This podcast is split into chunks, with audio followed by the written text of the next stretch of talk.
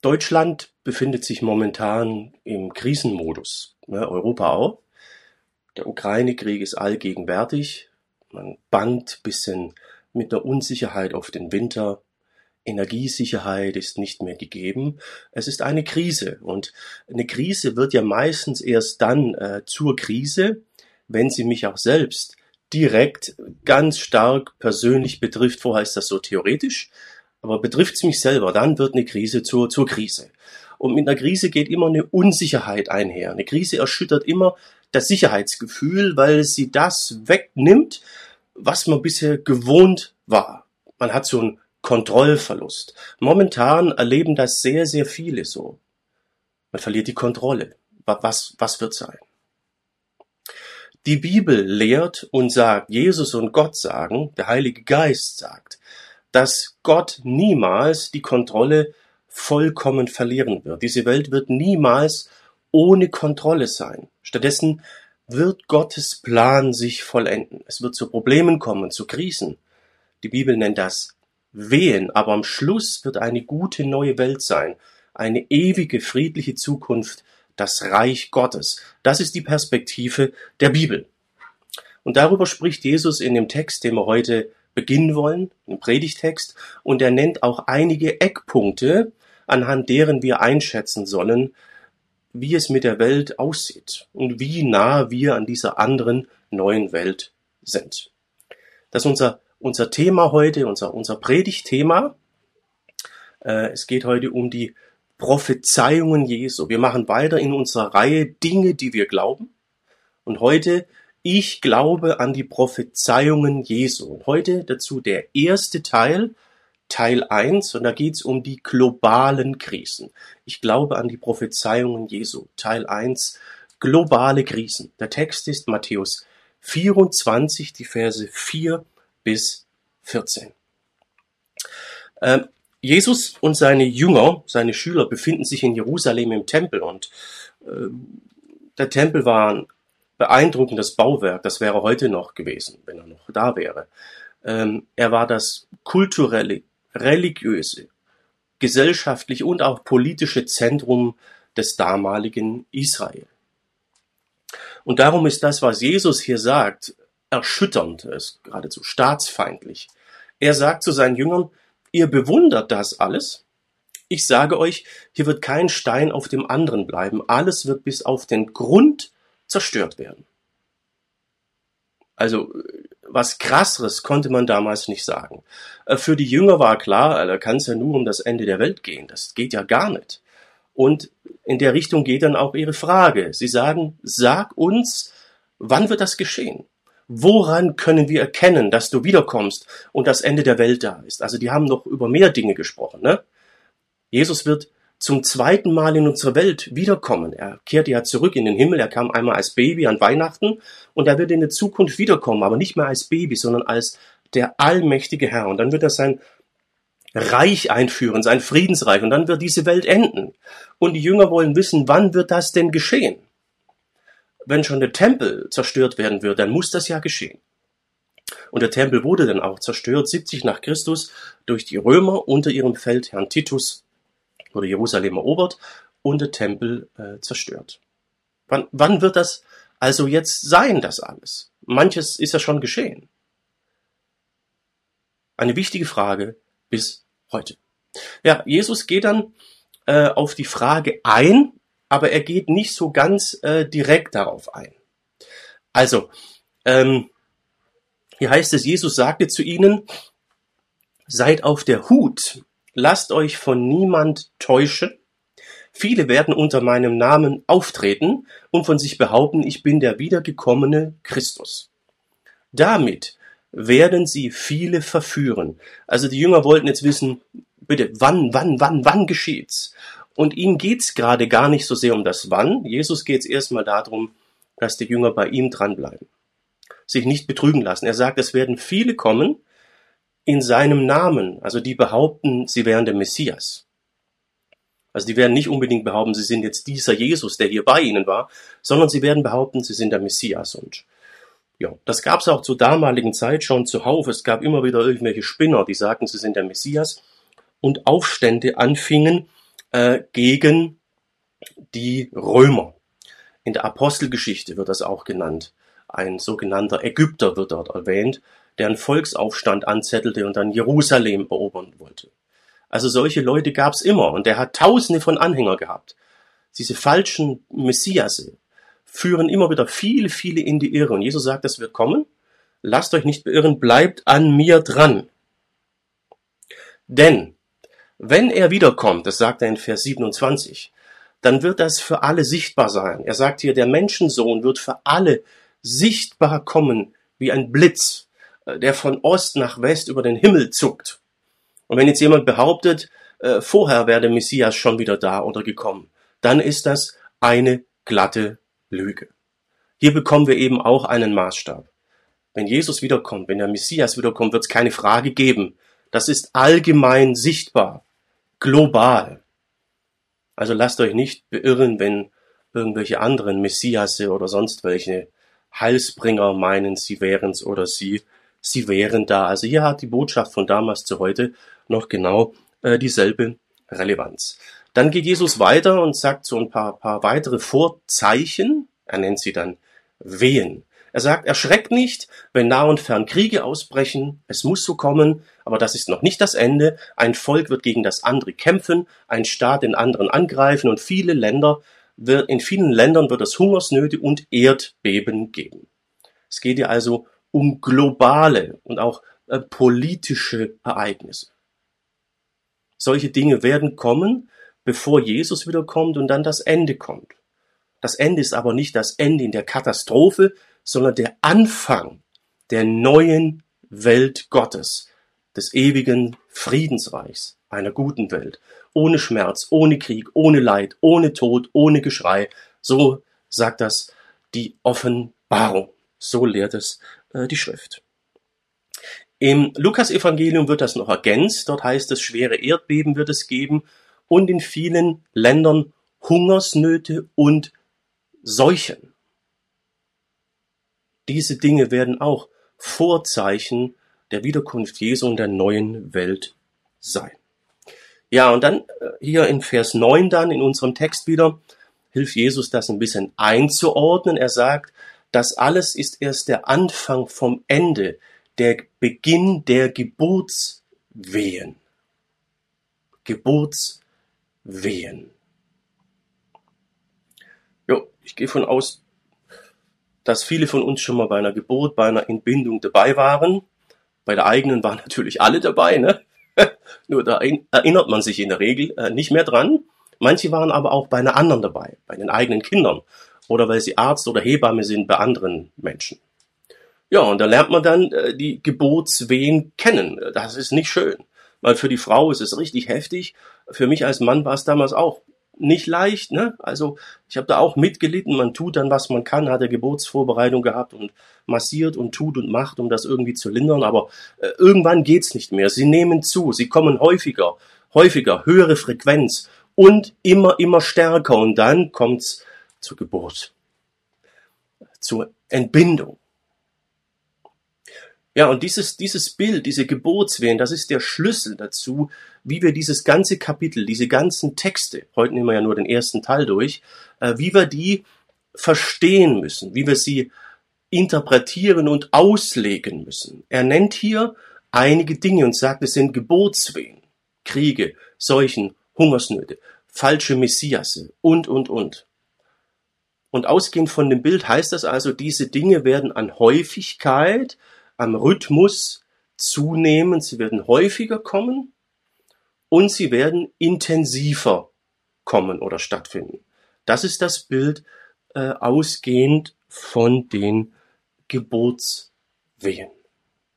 Es geht also um globale politische Ereignisse, die immer öfter auftreten und immer intensiver,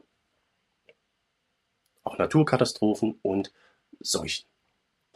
Und das ist auch die, die erste Botschaft für uns heute, der erste Punkt, den wir ein bisschen tiefer in uns reinlassen sollten.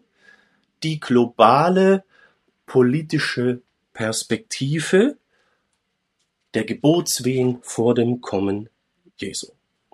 Wir bekommen ja also keinen exakten Zeitpunkt genannt. Jesus sagt später, das guckt man dann in den nächsten Predigten an, genaue Zeit und Stunde, Zeitpunkt weiß nur Gott der Vater. Aber wir bekommen hier jetzt einen gewissen Maßstab in die Hand, um die Welt und die Weltgeschichte betrachten und einschätzen zu können. Da wird aber manches noch sehr schwammig und offen bleiben. Wie ist das jetzt also mit den Kriegen? Haben Kriege im Sinne von Wehen zugenommen am Rhythmus, an Häufigkeit und an Intensität? Das ist die Frage. Ich habe da mal jemanden aus der Gemeinde äh, recherchieren lassen. Vielen Dank übrigens. Vielen, vielen Dank. Hat mir sehr viel Arbeit erspart. Und ähm, der hat festgestellt, dass 2021 die weltweiten Ausgaben für Rüstung das erste Mal überhaupt äh, über zwei Trillionen Dollar waren. Also zum ersten Mal wurde die zwei Trillionen Dollar ähm, Marke überschritten. Heftig, ne?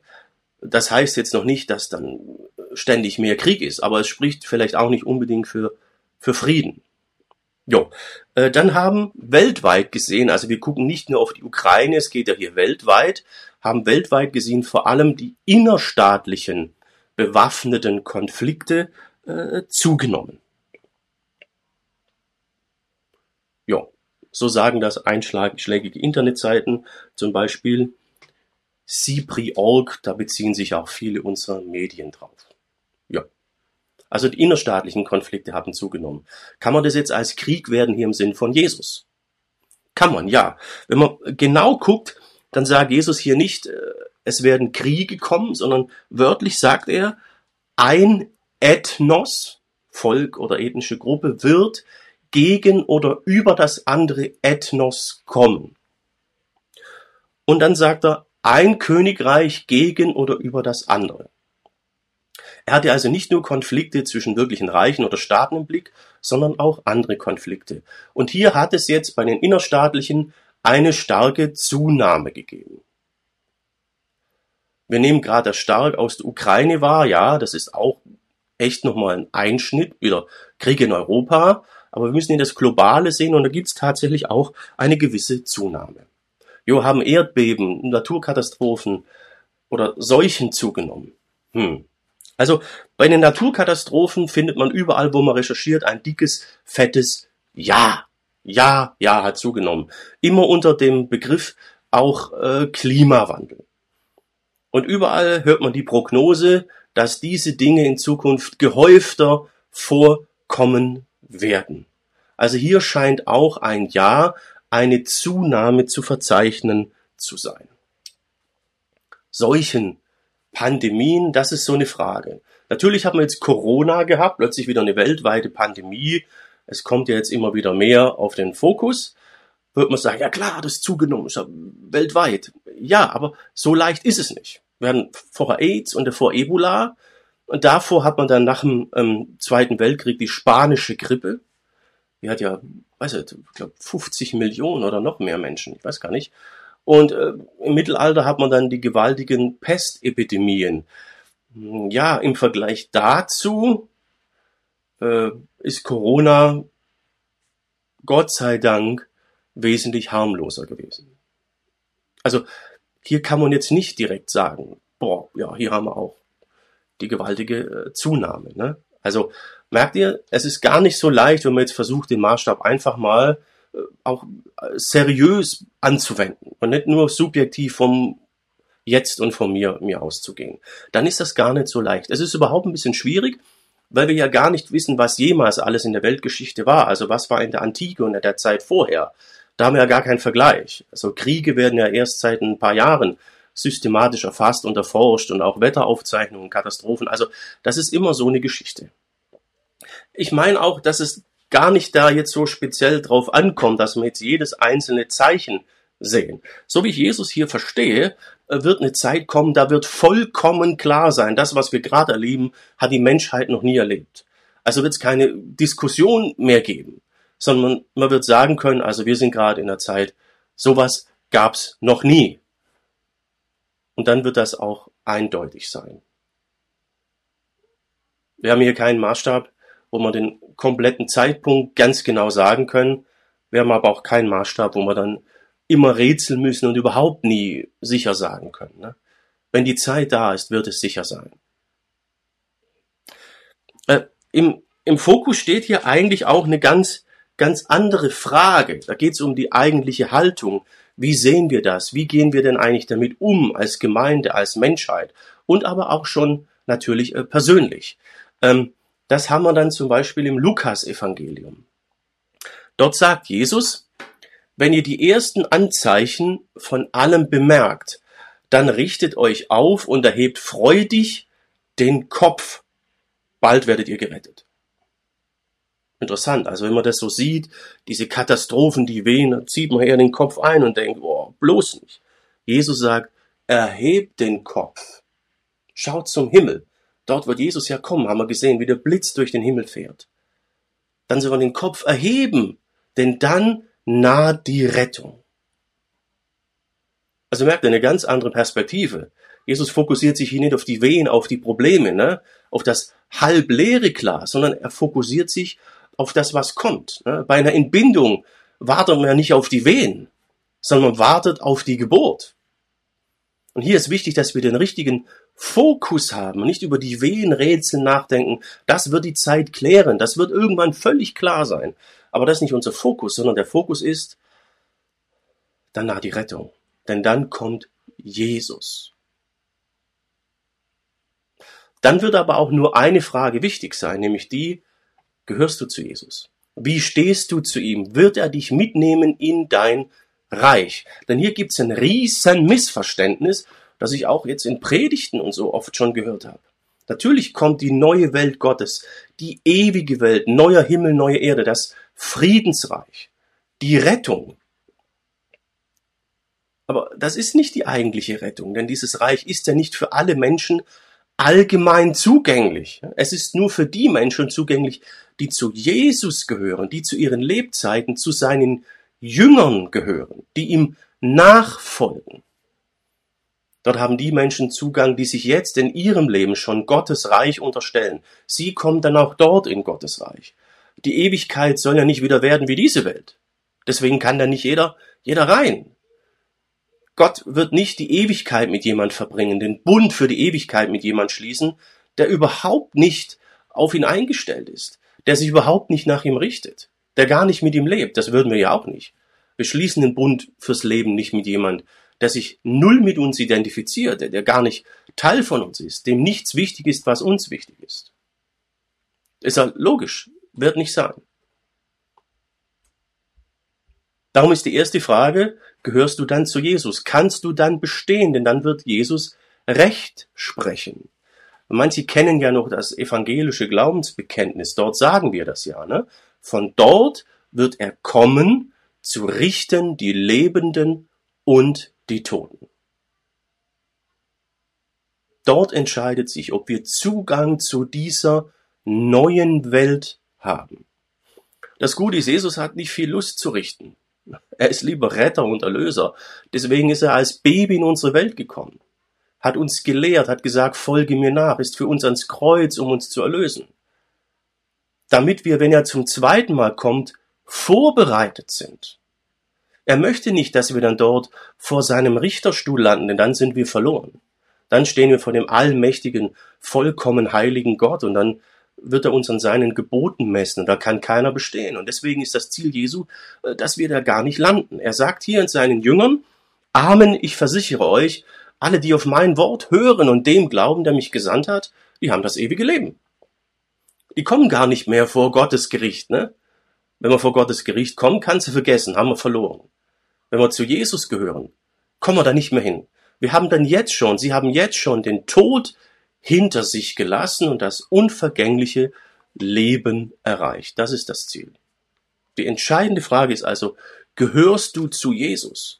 Deine Rettung und wie du die Wehen durchstehen wirst, entscheidet sich jetzt, jetzt, in diesem Moment, heute, jetzt hier, daran, ob du zu Jesus gehörst. Es entscheidet sich nicht erst in der Zukunft gehörst du Jesus? Folgst du ihm nach? Das ist die Frage. Wenn du da jetzt unsicher bist, nicht genau weißt, was ist das, wie geht das, melde dich. Unsere Kontaktdaten findest du im Internet. Schreib, ruf an. Let God wird kommen. Glaubenskurs, auch dort kannst du wirklich detailliert alle nötigen Infos bekommen. Gehörst du zu Jesus? Das ist die Frage. Jesus wird dann auch ein bisschen ähm, persönlicher dann im zweiten Teil vom Text ab Vers 9. Da ist nicht mehr so global politisch, geht es mehr so um die geistlichen, persönlichen Dinge, wie es mit der Gemeinde dann ist und den Jüngern. Er sagt dann ein weiteres W-Vorzeichen, dann werden sie euch an die Gerichte ausliefern, euch misshandeln und töten. Christenverfolgung. Die ganze Welt wird euch hassen, weil ihr euch zu mir bekennt. Wenn es soweit ist, werden viele vom Glauben abfallen, sich gegenseitig verraten und einander hassen. Hm. Ja, der Erste, der verraten wurde, gehasst wurde und umgebracht wurde, war Jesus selbst. Der erste Verräter war ein Jünger Jesu, Judas. Es hat schon sehr früh angefangen. Petrus hat Jesus auch mal verleugnet, gesagt, nö, nö, nö, den kenne ich nicht, weil es auch für ihn eng wurde. Und bis durch das ganze römische Reich, bis zum Kaiser Diokletian, er war einer der schlimmsten, römische Kaiser Diokletian, wurden Christen verfolgt. Unser Konstantin kam dann die Wende, weil er auch Christ wurde oder zumindest viel für den Glauben äh, übrig hatte. In der Zeit kam es immer wieder vor, dass Christen andere verrieten, zum Verräter wurden, verraten haben, wo sich die Gemeinde versammelt, um sich selber eben zu retten. Jesus sagt, das wird kommen. Und das wird an Häufigkeit und Intensität zunehmen. Ein Wehe. Eine Geburtswehe, bevor die neue Welt kommt. Das nächste Zeichen sind falsche Propheten, sagt er, werden auftreten, viele in die Irre führen. Äh, das gab schon zur damaligen Zeit, in 2. Petrus 2, Vers 1 werden solche Leute erwähnt, das guckt man nachher an.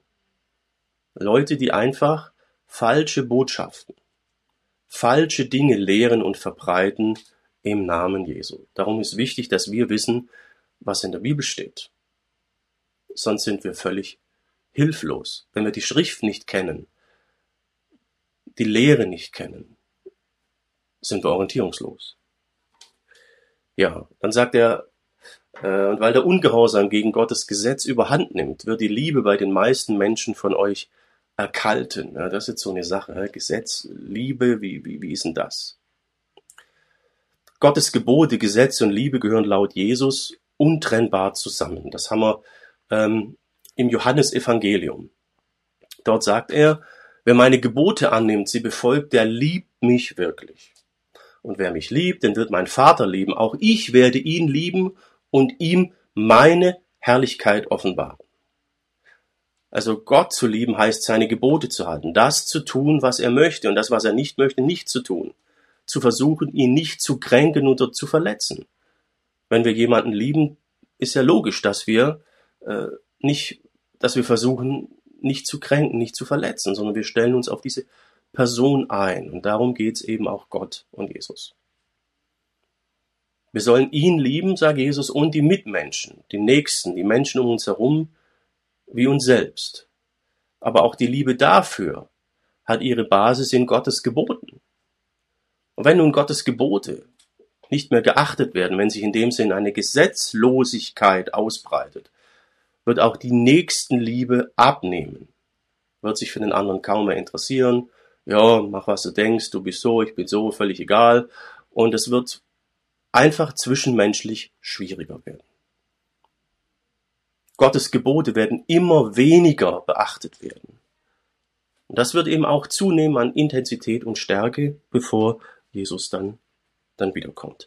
Und hier möchte Jesus einfach Standhaftigkeit. Er sagt, wer aber bis zum Ende standhaft bleibt, an Jesus bleibt, an seinen Geboten, seinen Lehren, seiner Liebe, äh, der wird gerettet werden. Der, den kennt Jesus. Der kommt nicht mehr vor das Gericht, sondern Jesus sagt, hey, willkommen, komm in mein Reich. Jesus sagt seinen Jüngern, im Haus meines Vaters gibt es viele Wohnungen, Wohnungen, und ich habe jetzt eine dieser Wohnungen für euch vorbereitet. Das sagt Jesus. Und dann schließt er den Teil ab in Vers 14 und er sagt, aber die gute Nachricht, dass Gott schon angefangen hat, seine Herrschaft aufzurichten, wird in der ganzen Welt verkündigt werden. Wow. Alle Völker sollen sie hören. Dann erst kommt das Ende. Also das Ende, Jesus, die neue Welt, kommt erst, wenn weltweit die Menschen über Jesus Bescheid wissen, seine Botschaft überall verkündet wurde. Denn nur dann können die Menschen ja wirklich gerettet werden. Durch die Wehen in die neue Welt Gottes. Also ihr merkt, die Bibel, Jesus und seine Prophezeiung hier, seine Prophetie, überhaupt die biblische Prophetie, die endet nicht mit der Katastrophe, gewaltig, boah, Nostradamus oder so, sondern sie zeigt eine Lösung. Sie hat immer ein positives Ziel, ein positives Ende. Sie zeigt auf, wie es gut werden kann durch Jesus und seine Botschaft. Jo, viele, viele Einzelheiten, aber das ist der Knackpunkt, der Kernpunkt. Ähm, nach dem Theologiestudium musste ich in der Kirche, in der ich damals war, ein Anerkennungspraktikum machen, um dann Pastor werden zu können. Das ging so ein Jahr. Und wir haben das in Solingen absolviert, in der Stadtmission äh, Solingen. Gibt's heute noch. Stadtmission Solingen. Ja, ähm, der, Pastor dort war echt unheimlich erfahren, sehr weise und ein sehr starker, richtig krasser Berater und Seelsorger. Also ich hatte eine gute gute Zeit, habe dort enorm viel gelernt. Er hat mir wichtige Dinge gesagt. Manchmal waren die gar nicht so gleich nachzuvollziehen, zu verdauen oder zu verstehen. Er sagte mir mal, Jürgen, du musst lernen, das Dringende vom Wichtigen zu unterscheiden. Ich sag's nochmal, er sagte, du musst lernen, das Dringende vom Wichtigen zu unterscheiden. Merkt ihr, ist auf den ersten Blick bisschen, da muss man nachdenken, ne? Weil man denkt ja, wenn etwas dringend ist, dringend daherkommt, ist es doch auch wichtig, ne? Ist es aber nicht. Ich habe jetzt im Laufe meiner Jahre im Gemeindedienst, sind jetzt schon 22, meine ich, ja, immer wieder gelernt, dass vieles dringend daherkommt, immer dringlich, die Leute dringend, dringend. Aber nicht alles davon ist wirklich wichtig. Das hat mir geholfen. Vor allem nachdem ich ja meine Erschöpfung hatte. Ich habe das Wichtige klar vom nur rein Dringenden unterschieden. Das hat zwar nicht immer allen gepasst, aber nicht alles, was dringend daherkommt, ist wichtig. Und das haben wir auch hier. Jesus nimmt hier Wehen, Katastrophen, unheimlich schwere Zeiten. Die werden mit einer Dringlichkeit daherkommen, wie wir sie uns nicht vorstellen können. Sie werden erwarten, dass wir dringend, dringend, dringend darauf reagieren, irgendwie damit umgehen. Ja, müssen wir auch. Aber sie sind nicht der Knackpunkt. Das eigentlich Wichtige ist, dass wir an Jesus bleiben und seine Botschaft weiter verbreitet wird. Nur dann kommt es zur wahren Lösung und Rettung. Es ist gut und wichtig, dass wir uns aus Corona und Krisen und so retten, aber wir sind dann weiterhin verloren, wenn wir nicht Jesus haben und Zugang zu seinem neuen Reich. Das ist die geistliche, persönliche Perspektive, die Jesus hier vermittelt. Das ist der zweite und letzte Gedanke, zweite und letzte Botschaft, letzter Punkt. Die persönliche, geistliche Perspektive. Was ist dein Fokus, wenn du den Text liest? Denkst du, oh, die Wehen, die Wehen und wie ist das? Oder siehst du auf das Ende, ne? Gehst du in den Kreissaal mit der Erwartung der Wehen oder mit der Erwartung der Geburt? Ne? Worauf wartest du letztlich? Was ist dein Fokus? Das ist die Frage. Und hier muss ich sagen, war die Corona-Zeit, die letzten zwei Jahre, eine gute Prüfung. Eine gute Prüfzeit. Und ich gebe ehrlich zu, ich war zum Teil wirklich enttäuscht und auch verärgert. Ja, ge gebe ich offen zu, weil äh, wir dadurch zum Teil komplett unseren Fokus, was uns als Christen und Gemeinde ausmacht, verloren haben. Corona, die Corona-Vorschriften und alles, was drumherum war, es war, war wichtig, ja, dringend, aber das hat zum Teil komplett verdrängt, dass das Wichtigste ist, die Botschaft Jesu zu verbreiten, weiterhin ein Gemeindeleben zu haben. Ja? Na, wir waren völlig von den Wehen bestimmt und sind dadurch aber aus der Spur gekommen. Jesus sagt hier, das Evangelium wird bis zum Ende verbreitet werden. Es muss bis zum Ende verbreitet werden, sonst kann das Ende, die eigentliche Erlösung gar nicht kommen. Aber wir sind dann ganz schnell komplett auf das Jetzt, auf die Wehen, auf die Probleme fokussiert, haben völlig die Perspektive und die Vision verloren. Das hat mich zum Teil wirklich geärgert, sage ich ganz offen. Und ich frage mich, wie wird das sein, wenn mal die Wehen, die jetzt hier beschrieben sind, wenn die mal wirklich kommen? Sind wir dann noch in der Spur? Steht ihr, was ich meine? Was ist deine persönliche, geistliche Perspektive? Der Text hat an dieser Stelle eine klare, scharfe, prophetische Ermahnung für uns. Lasst uns nicht aus der Spur kommen, wie es schon mal war in der Corona-Zeit. Denn die eigentliche Rettung, die eigentliche Lösung kann nur durch Jesus kommen. Neuer Himmel, neue Erde, Ewigkeit. Wenn wir das aus dem Blick verlieren, um uns jetzt zu retten, was wir natürlich müssen, ja, aber wenn wir nur das im Blick haben, dann verlieren wir letztlich alles. Wir arbeiten an den Symptomen, aber die wirkliche Lösung, die wirkliche Problematik haben wir dann aus dem Blick verloren. Lasst euch das sagen. Ich will mir das auch sagen lassen. Eine tiefe, klare, prophetische Korrektur ausgehend von diesem Text von Jesus.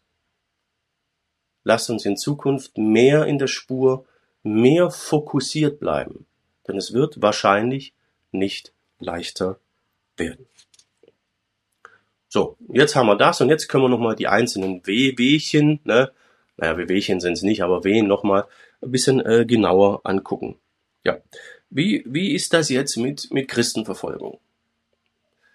Ja, das ist recht schnell beantwortet. Ich habe euch dazu auch zwei Links unten in der Videobeschreibung einer zu Open Doors und einer zur Hilfsaktion Märtyrerkirche. Es sind Organisationen, die sich mit Christenverfolgung beschäftigen und verfolgten Christen helfen. Bei Open Doors und auch Märtyrerkirche wird klar, bei Open Doors sogar klar geschrieben, wir erleben momentan weltweit die größte Christenverfolgung aller Zeiten. Wir haben weltweit die größte Verfolgung von Christen aller Zeiten. In Europa, Deutschland merkt man das nicht so, aber sie ist da. Also hier muss man sagen, wenn wir von den W-Zeichen ausgehen, jo, hier haben wir schon eine Tendenz und eine ziemlich starke Zunahme. Wir haben gerade einen gewissen äh, Höhepunkt. Hm. Jo, was ist mit falschen Lehren, Propheten und so weiter? Ähm, auch das ist wichtig. Aber wichtig ist, dass wir zunächst den Fokus haben. Jesus sagt, Himmel und Erde werden vergehen. Meine Worte werden nicht vergehen. Sie bleiben für immer und ewig. Das ist der Fokus, um in Verfolgung und in solchen Situationen bestehen zu können. Himmel und Erde werden vergehen. Meine Worte werden nicht vergehen. Sie bleiben immer und ewig. Auch jetzt in der momentan größten weltweiten Christenverfolgung aller Zeiten. So, jetzt zu den falschen Propheten, Lehrern. Ja, dazu möchte ich mit uns eine Stelle angucken aus dem Petrus. Dort schreibt der Apostel Petrus, aber genauso wie im Volk Israel falsche Propheten aufgetreten sind, werden auch unter euch falsche Lehrer auftreten, die gefährliche Irrlehren verkünden. Durch ihre Lebensführung werden sie den erhabenen Herrn verleugnen, der sie freigekauft hat, damit werden sie schnell ihren eigenen Untergang, ihren eigenen Untergang herbeiführen. Ja. Also ihr merkt, hier wird jetzt zwischen Lehrern und Propheten nicht so stark unterschieden. Ne? Wir unterscheiden da manchmal stark und ich muss sagen, manchmal zu stark. Wir zerhacken das und das ist gefährlich, weil wir dann Scheuklappen haben und manches vielleicht nicht wahrnehmen. Wie falsche Propheten in Israel waren, sagt er, gibt's in der Gemeinde heutzutage falsche Lehrer. Propheten haben im Alten Testament immer auch gelehrt, den Leuten gesagt, was in Gottes Geboten steht, was zum Bund gehört, und Lehrer haben immer auch prophetische Weisung drin gehabt. Ich lehre ja gerade auch das Wort Gottes, und da war von Jesus gerade eine ganz klare prophetische Weisung und Ermahnung drin. Wir sind in der Corona-Zeit vom Fokus abgekommen. Also das kann man nicht so eins zu eins voneinander trennen. Man kann nicht im Prophet sagen, hey, du darfst aber nicht lehren, und im Lehrer kann man nicht sagen, hey, du darfst aber jetzt hier keine prophetische Weisung geben. Na, das geht nicht. Also es ist wichtig, dass wir das zusammen sehen, sonst sind wir blind vielleicht für manche Entwicklungen und für die Dinge, wovor Jesus uns hier warnen möchte. Jo. Ja, und solche Dinge, die haben tatsächlich nicht abgenommen, die haben ja zugenommen. Also wir haben diese Sachen. Ja, und wie, wie kann man das jetzt entlarven? Ganz klar, indem man die Lehre der Bibel kennt. Manche falschen Propheten haben auch schon immer wieder behauptet, jetzt kommt Jesus, sie wüssten, wann er kommt. Ne? Manche sind dann auf den Berg hochgerannt, manche Glaubens-, Religionsgemeinschaften. Ja, und nix war. Jesus sagt ja weiter hinten in dem Text selber, Tag und Stunde weiß nur der Herr. Also wenn jemand kommt und sagt, ich weiß genau Ort, Tag, Stunde, wann der Herr kommt, können wir sagen, vergiss es. Irrlehrer, falscher Prophet, ganz klar. Wenn irgendwas gesagt wird, was nicht in der Bibel steht, logisch. Außerdem hat Propheten immer ausgezeichnet, dass das, was sie sagen, eintraf und korrekt war. Also hier haben wir viele, viele, viele Maßstäbe. Ein zweiter Maßstab ist offenbar die Lebensführung. Ne? Äh, sie werden ja den Herrn verleugnen. Das kann, kann durch die Lebensführung geschehen. Die gute Nachrichtübersetzung übersetzt hier so. Sie werden also einen Lebensstil führen, der komplett dem widerspricht, was sie selber sagen und lehren. Ne? Große Klappe, nichts dahinter. Wasser predigen, Wein trinken. Ne? Das ist es. Darum kann man die Leute entlarven. Es ist natürlich niemand vollkommen sündlos und, und fehlerfrei. Aber wenn jemand ein Doppelleben führt, ist er ein falscher Prophet, ein, ein, ein Irrlehrer, auch wenn das, was er sagt, vielleicht richtig ist. Ja, also da muss man aufpassen. Ähm, durch die ganze Kirchengeschichte sind Irrlehren nie komplett falsch dahergekommen, sondern da war immer viel, viel Richtiges dran. Darum ist wichtig, dass wir genau den Herrn kennen, unseren Hirten, und das, was er lehrt, dass wir die Schrift kennen. Äh, und dann sind die Lehren selber natürlich auch äh, verleumderisch äh, gegen Jesus eingestellt. Das haben wir im Johannesbrief, da fragt der Apostel Johannes, Wer ist der Lügner schlechthin? Es ist der, der leugnet, dass Jesus der von Gott gesandte Retter, der Christus ist. Genau das tut der Antichrist. Und damit lehnt er sich nicht nur, lehnt er nicht nur den Sohn ab, sondern auch Gott den Vater. Also wenn jemand in Frage stellt, ist Jesus tatsächlich der Christus? Also ist der Mensch Jesus auch wirklich der Messias, der im Himmel ist und zurückgekehrt ist? Dann ist das hier antichristlich, sagt der Apostel Johannes. Das hat also auch viel mit der Menschwerdung Jesu zusammen.